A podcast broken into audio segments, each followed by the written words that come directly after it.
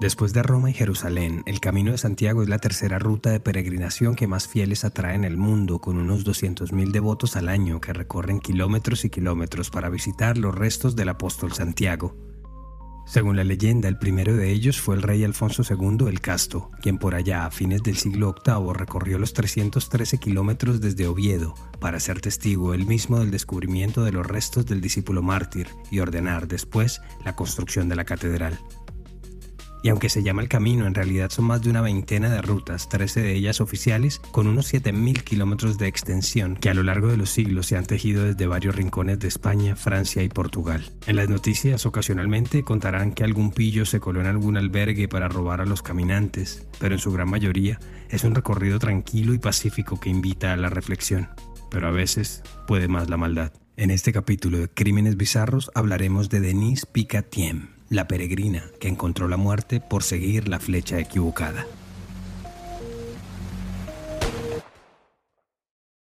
En algún momento de la vida todos hemos sentido la necesidad de suspender las actividades cotidianas para viajar, desconectar y, por qué no, reencontrarnos con nosotros mismos y así retomarlo todo, acaso con más fuerzas.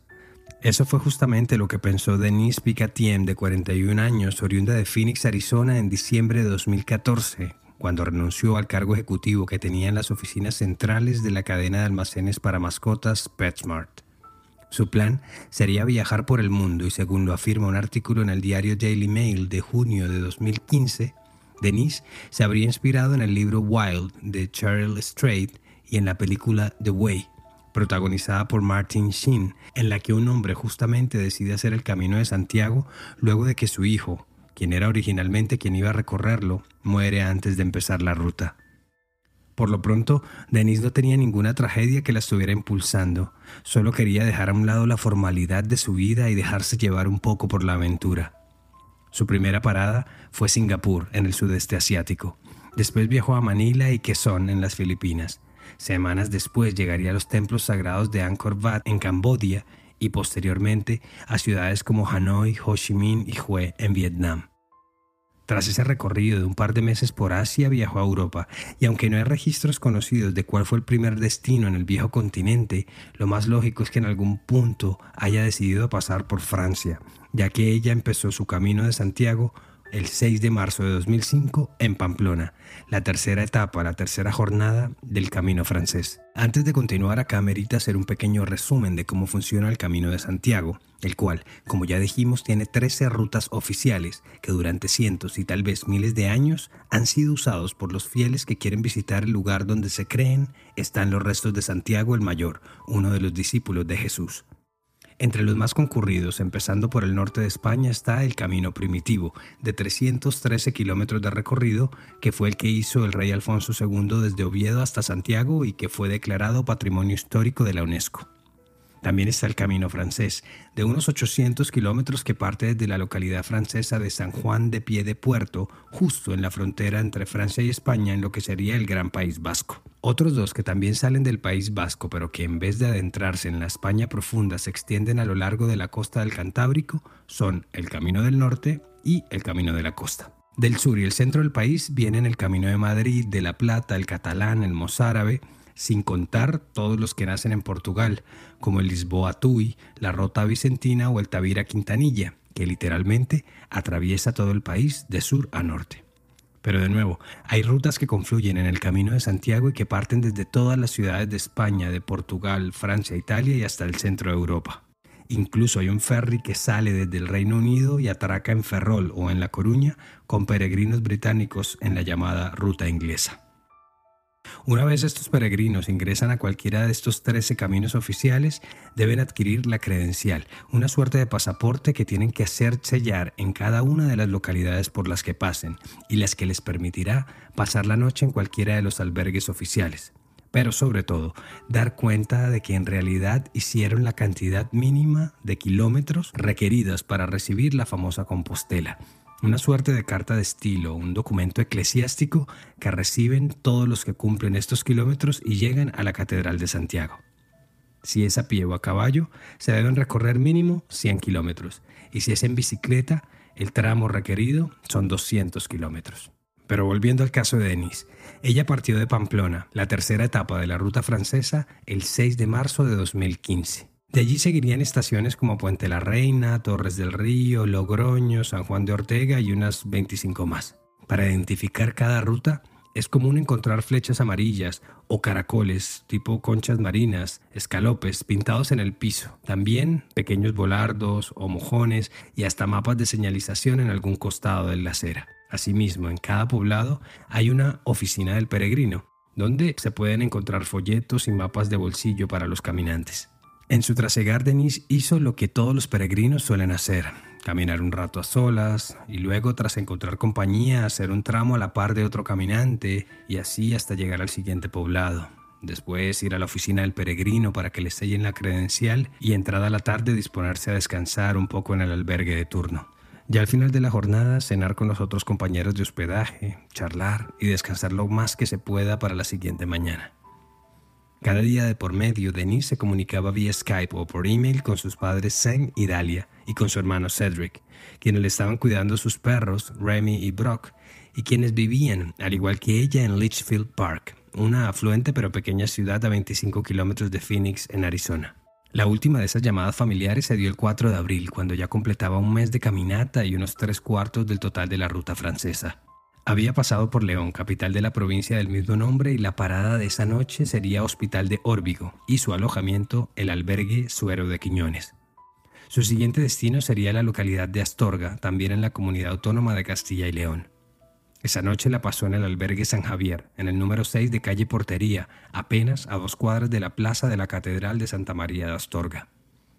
Varios reportes cuentan que la última comunicación conocida de Denise ocurrió esa noche, cuando le mandó un email a una amiga británica que según encontró el diario de León decía así. Hola desde Astorga. Me alegro que tengas un buen día aunque el clima no haya sido perfecto. Mañana iré a misa de once antes de seguir. Planeo ir a El Ganso. Me han dicho que tienen un albergue decente. Me alegro que Luis esté bien. Vamos hacia arriba. Disfruta. Y firmó DT. Pero de la que habló Denise en su mail no era cualquier misa. Ese 5 de abril se celebraba el Domingo de Resurrección, así que no era de extrañar que en el pueblo hubiese mucho más movimiento que lo habitual en torno a los oficios religiosos. Al filo de las 12, Denise arrancó la etapa del día. Salió con dirección noroeste. A la salida del pueblo pasó frente a la ermita del Santo Cristo y a la hora de estar caminando en medio de las arenas rojizas y verdes árboles ya estaba a la altura de Murias de Arrechivaldo. La jornada iba sin contratiempos. A su paso se cruzaba con cientos de personas de todas las nacionalidades. Pasaba a la vera de granjas de animales bajo un clima agradable y sin una montaña a la vista. Luego llegaría a Castrillo de los Polvasares, el siguiente poblado, ubicado a escasos dos kilómetros, y fue allí cuando se le perdería el rastro para siempre. No se volvió a saber nada de ella. No hubo más llamados o correos electrónicos o transacciones bancarias. Es más, la última vez que sacó dinero de un cajero automático había sido el primero de abril. Acá hay que tener en cuenta que Denise estaba sola en su travesía, apenas con la compañía efímera de los otros caminantes, y al menos allí en España nadie la echaría de menos si no llegaba al albergue. Por eso, si se empezó a conocer de su caso de su desaparición, fue porque su hermano Cedric, desde los Estados Unidos, empezó a alertar por redes sociales y en páginas de foros sobre el Camino de Santiago que su hermana no se estaba comunicando. En los foros le decían que tuviera paciencia, que era normal pasar varios días incomunicados, pues no siempre el Internet funcionaba correctamente o de plano porque había albergues que tampoco tenían Wi-Fi. Pero a él la intuición le decía lo contrario. Él conocía a su hermana, sabía que era una viajera experimentada y que al menos que algo extraordinario hubiese ocurrido, ella siempre hacía lo posible por comunicarse con él y sus padres. Después, según lo relató al diario Daily Mail en una nota del 25 de junio de 2015, trató de comunicarse con las autoridades, tanto locales como las de la Embajada de España. Al no recibir información concreta sobre el paradero de su hermana, Cedric decidió él mismo viajar a España, y así fue que llegó el 20 de abril del 2015 al aeropuerto de Barajas de la capital española. Lo primero que hizo al pasar migraciones fue reportar a su hermana Denise Picatiem como desaparecida ante la oficina de policía del mismo aeropuerto. Según le contó Cedric al diario Arizona Central, de inmediato viajó a Santiago y decidió hacer el camino francés en contravía para ver si se la encontraba en el camino o tener la posibilidad de preguntar por ella en cada poblado.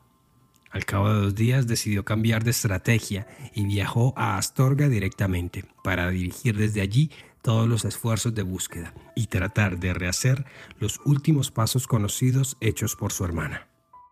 Mientras seguía activo por los foros online del Camino de Santiago y recibió algunos mensajes de mujeres que decían haber sido acosadas o acechadas por hombres justo en el tramo que Denis estaba haciendo, pero sin muchos más detalles. Habló con las autoridades civiles y con la policía locales de todos los alrededores de Astorga, pero pues todo fue en vano y con cierta desazón decidió regresar a los Estados Unidos el 3 de mayo. En España, las autoridades barajaron tres opciones para justificar la desaparición de Denise. Una, que por decisión propia había decidido desconectarse de todos. Dos, que tal vez haya sufrido algún tipo de accidente durante el recorrido. Y tres, que haya sido víctima de violencia o raptada en contra de su voluntad. De primera mano se descartó la opción número uno, ya que según contó su hermano, ella nunca manifestó ningún interés de querer escapar de su vida actual, simplemente quería salirse un poco de su rutina, vida que por cierto estaba enmarcada en la armonía y la tranquilidad, tanto mental como económica. Posteriormente, tras labores de rastrillaje y búsqueda de la Guardia Civil y la policía en los sectores más agrestes del tramo, se descartó también la segunda hipótesis, en parte porque no existen montañas, terrenos escarpados o vegetación espesa en la zona que le hubieran podido generar un accidente. Así que solo quedaba la tercera opción. Mientras tanto, en Phoenix, Cedric se comunicaba con los senadores de su estado, John McCain, el fallecido precandidato presidencial, y Jeff Flake, también republicano quien acaba de ser nombrado por estos días embajador en Turquía. Pero fue McCain quien tomó cartas en el asunto y se comunicó con el entonces embajador estadounidense en España, James Costos, para coordinar y traer a la mesa, de ser necesario, al mismísimo FBI para buscar a su paisana.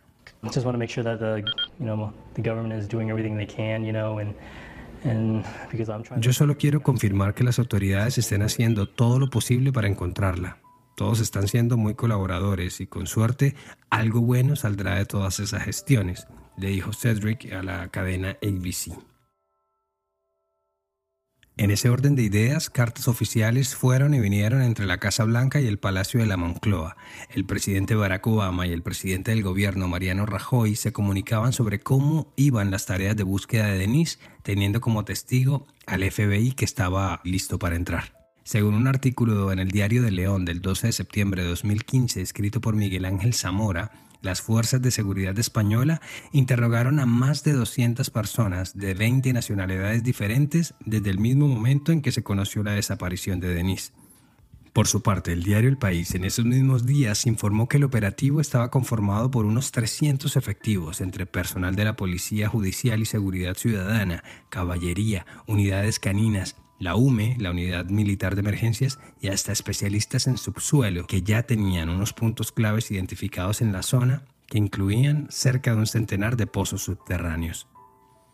Durante esos cinco meses, entre abril y septiembre, solo trascendió la figura de un peregrino italiano con quien Denise había cenado en el restaurante del Hotel Gaudí la noche anterior a su desaparición, e incluso compartido unos minutos antes de la misa de once de ese domingo de resurrección hasta que se despidieron en la terraza del mismo hotel en el centro de la población.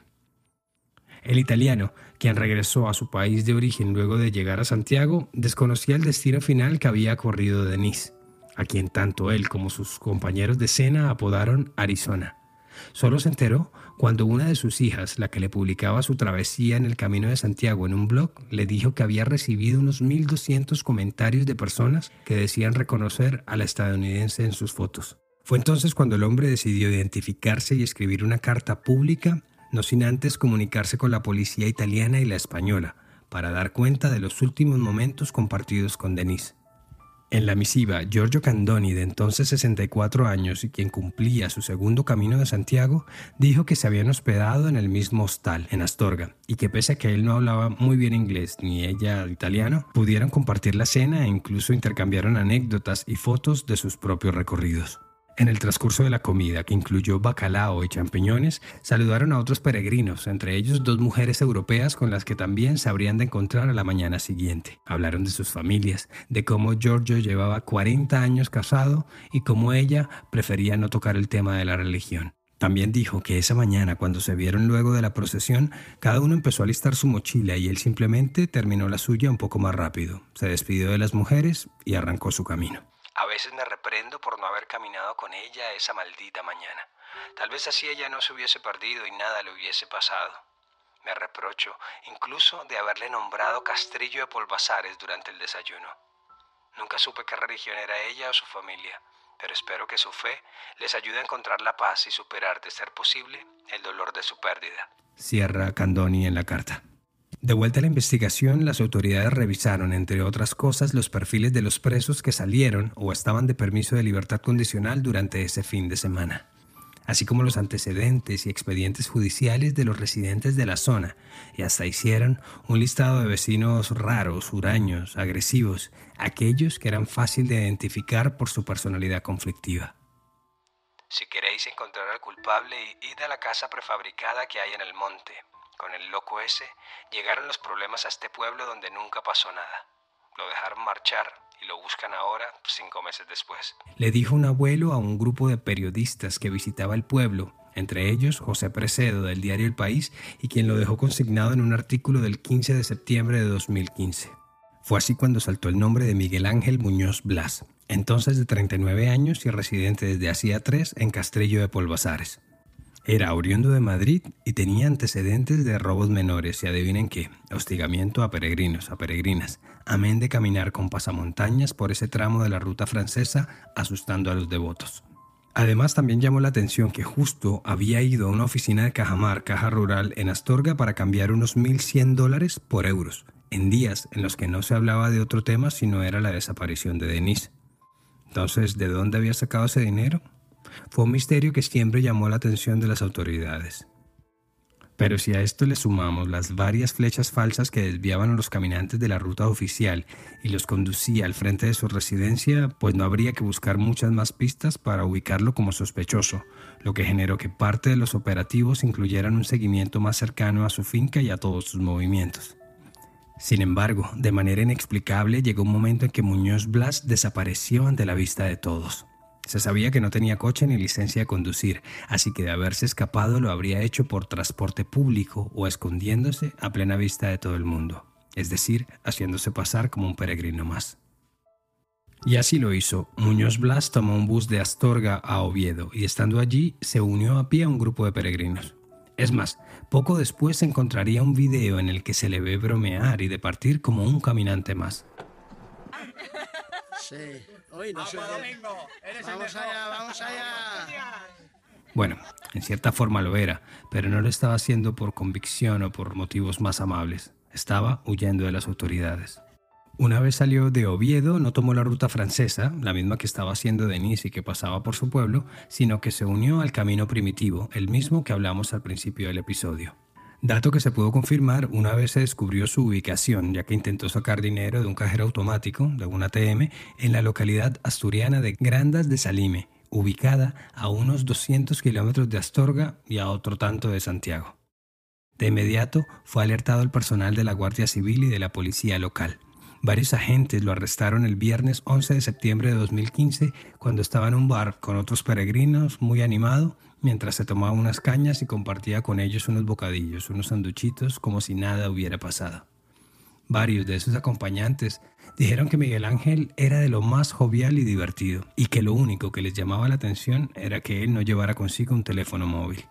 Prontamente fue trasladado a la comisaría de Astorga y pues semejante arresto en el caso más mediático del año en España hizo que hasta el ministro del Interior, Jorge Fernández Díaz, aterrizara en helicóptero en Astorga para él mismo brindar una conferencia de prensa y contar los detalles del operativo de captura. La investigación estuvo muy centrada desde fase, una fase muy incipiente la investigación en este individuo. Lo que pasa es que era necesario, lógicamente, pues poder probarlo. El 14 de septiembre, tres días después de su detención, Muñoz Blas rindió indagatoria ante el juez instructor de Astorga y allí dio su versión de lo que pasó. Ya, pues, pues no, sé cómo que, que cambio su actitud. Confianza me cambio, sí. Puede ser de una manera, ¿vale? No puedo explicar.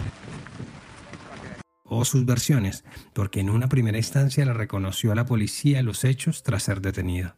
He sido yo la maté. No lo quería hacer, pero le di un golpe y luego otro.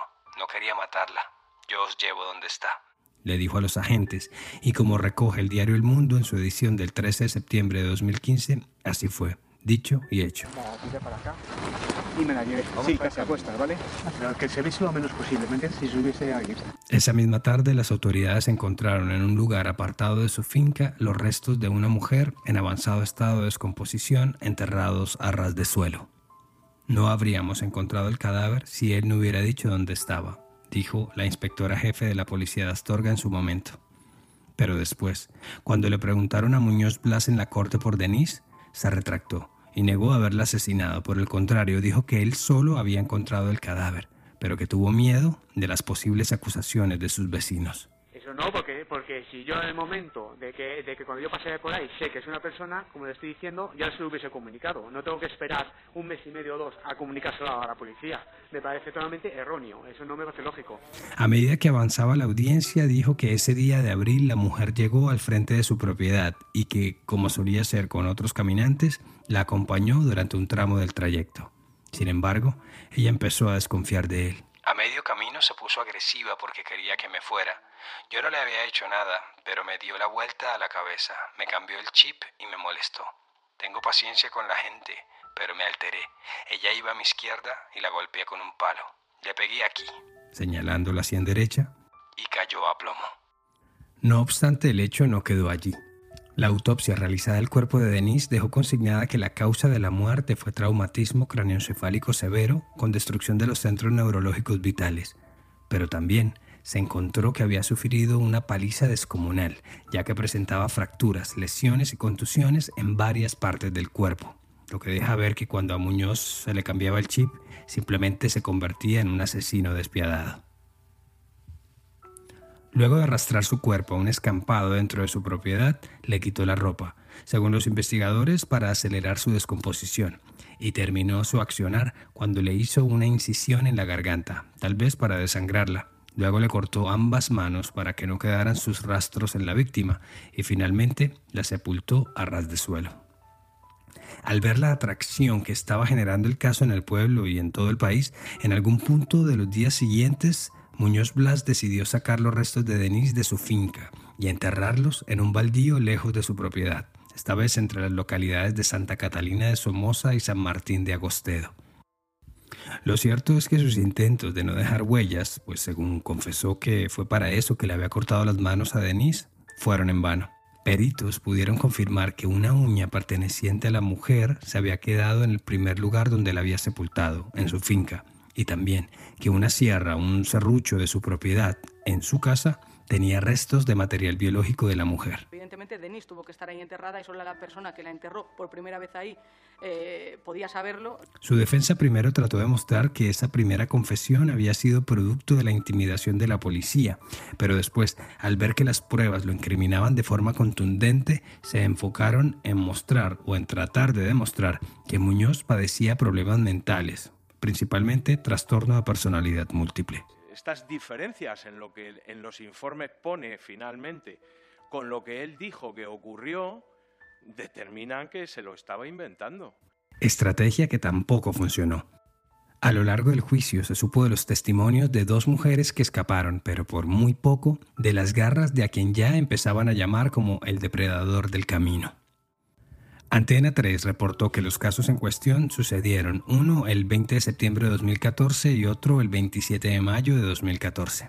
El primero cuando Muñoz atacó a una ciudadana alemana llamada Josie, de 28 años, que vio su paz turbada cuando éste le saltó detrás de unos arbustos a la altura de Castrillo de Polvasares e intentó llevársela a la fuerza. Tras forcejear por unos minutos y darle 50 euros, la mujer se lo pudo quitar de encima. En el otro caso, la afectada fue una caminante china de 25 años quien habría sufrido el mismo modus operandi. Trató de raptarla luego de saltar detrás de unos arbustos, pero esta mujer se defendió con patadas, puños y hasta con piedras e hizo que Muñoz saliera corriendo. Si se preguntan cómo llegaban las mujeres justo al frente de su finca, pues parece que seguían las flechas apócrifas, esas señalizaciones falsas que él o alguien más dibujaba en el piso. Una práctica que parece ser común, en especial por aquellos dueños de locales comerciales que están alejados de la ruta oficial y que buscan rasguñar un poco del turismo de los peregrinos. La gran pregunta que se hicieron los defensores de la familia Tien durante el juicio fue ¿y por qué no se les prestó atención a estas denuncias hechas ante las autoridades locales previamente? ¿Será que la de Denise habría sido una tragedia que se pudo haber evitado? Lo cierto es que la de Denise se convirtió en la primera muerte violenta ocurrida en los miles de kilómetros de extensión de las rutas del Camino de Santiago, al menos en la historia reciente. Según reportes de prensa, la mayoría de las causas de fallecimiento se debe a peregrinos que son atropellados en accidentes de tránsito, seguidos de causas de muerte natural, como ataques cardíacos o problemas respiratorios, mientras que hay muy pocos casos de accidentes o caídas por cuenta de la orografía, por cuenta del terreno. El año pasado, sin ir más lejos, dos hombres murieron por ataques cardíacos mientras hacían el recorrido. Uno de 67 años en Opedrouso y otro, un filipino de 86, en un albergue en Arzúa. También son recordados los casos de un par de peregrinos que tras conquistar Santiago se fueron a terminar la ruta en Finisterre y murieron ahogados cuando celebraban su hazaña con un chapuzón en las aguas del mar de Afora. Un italiano, Giulio Recusani, en 2010 y un irlandés, Alan Timothy, en septiembre de 2019. Lo cierto es que aún en este comienzo de 2022, cuando se cumplirían siete años de su muerte, el nombre de Denise Picatiem aún resuena por las calles de Astorga, por los foros del camino en inglés y en general es un tema que surge cuando alguien pregunta por la seguridad general del camino y que empaña, por cuenta de un desadaptado, cientos de años de misticismo. Cada tanto hay caminantes de los que hicieron algún tramo con Denise que llevan una credencial con su nombre y la sellan en su honor a su llegada a la catedral, como una forma simbólica de que su compañera de camino cumpla esa meta que se trazó y que no pudo terminar por cuenta de la flecha equivocada. En septiembre de 2017, una misa en la Catedral de Santiago de Compostela fue hecha en su honor. Para esos mismos días, Miguel Ángel Muñoz Blas fue condenado a 23 años de prisión por el asesinato de Denise, de Arizona, y se calcula que para cuando recobre su libertad tendrá unos 65 años. Ojalá de acá entonces decida contar qué hizo con las manos de la peregrina, ya que fueron las únicas partes de su cuerpo que nunca fueron recuperadas y de las cuales tampoco ha querido decir dónde están. Gracias por llegar al final de esta edición de Crímenes Bizarros, un podcast de Iguana Media. Este episodio fue escrito y producido por mí, Luis Badel. Y ya lo saben, suscríbanse en sus plataformas digitales favoritas y pasen la voz con sus amigos. Cualquier mensaje o sugerencia de temas lo pueden hacer en arroba crímenes bizarros en Instagram o Facebook. Y para mayor información sobre el tema de hoy visita iguanamedia.net. Nos escuchamos a la próxima.